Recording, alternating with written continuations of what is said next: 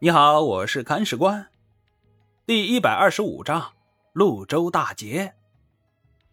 我们说，李思安和城里边的李四昭两个人又打起来了。此次大战呢，十分惨烈，攻城梁军一度突破城防啊，潞州城多处发生险情。城里边的李四昭火急火燎的带着亲卫军马四处灭火，把杀上城头的梁军全都赶下去了。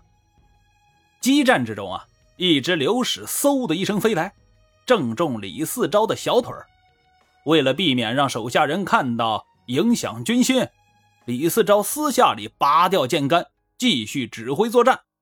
岌岌可危的潞州城，终于算是保住了。而这次保住了呀，那也就是真的保住了。因为此战之后啊，城下边的李思安再也没有能力组织一场像样的攻击了。这时候啊，发生了一件事儿：济阴王李处死了。李处在朱温篡位之前呢，是唐哀帝。朱温建立大梁以后啊。就把他封成了济阴王。他是号召天下诸侯灭梁复唐的一面旗帜啊！此人不死，旗帜不倒。那这个人是怎么死的呢？嘿，用脚趾头思考都能猜出答案吗？朱温害死的呗。听到这个消息以后啊，李存勖大怒，命令全军带孝。火速驰击潞州。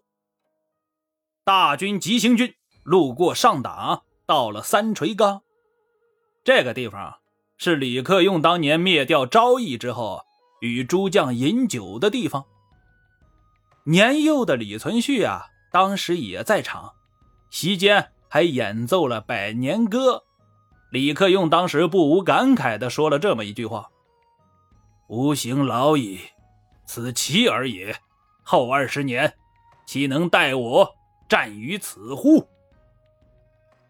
往事如昨，斯人已逝。李存勖大痛，流涕长叹道：“此先王置酒处也。”洒泪而过。李存勖一哭啊，老天爷也很伤感。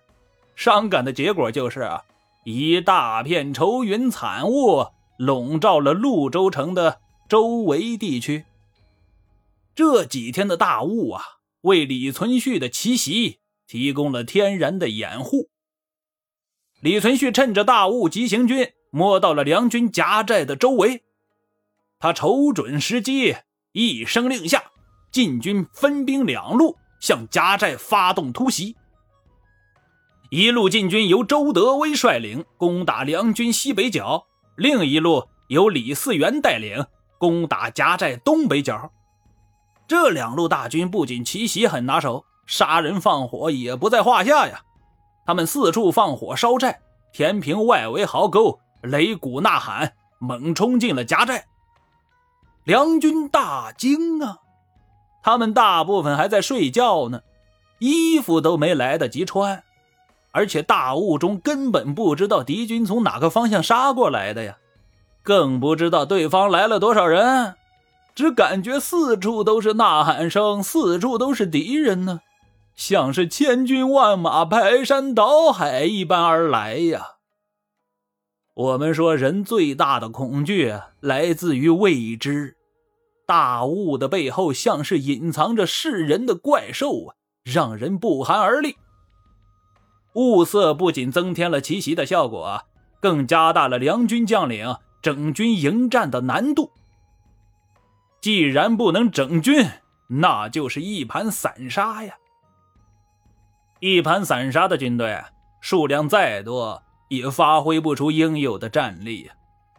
而晋军突击的太快了，瞬间就在夹寨中穿插而过，四处放火，梁军狼奔使突，胡乱逃窜。大梁军根本就没有做出像样的抵抗，直接是兵败如山倒啊！在败退的过程中，大将福道昭马失前蹄，被乱兵杀死。军兵更是死伤无数，逃跑战死者多达数万人。战后清点物资啊，夹寨之中，梁军丢弃的物资、粮草、器械堆积如山。这是一场可喜可贺的大胜啊！不仅打击了梁军的嚣张气焰，更大大提升了晋军的士气。最为重要的一点是，潞州之战树立了李存勖的威信，让他真正坐稳了晋王的位子。从此之后啊。李存勖带领着沙陀铁骑、所向披靡，先后达成了百乡之战、胡柳坡之战、得胜之战的胜利，开启了常胜之王的神话呀！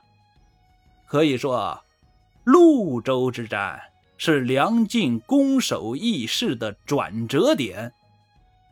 而这个转折点之后，又有哪些精彩的故事呢？我们。且听下回分解。本章播讲完毕，感谢您的订阅收听。如果您有好的意见和建议，欢迎在评论区留言。如果您感觉这个专辑还不错，欢迎您转发微信、微博、朋友圈。看史官再拜顿首，感激不尽。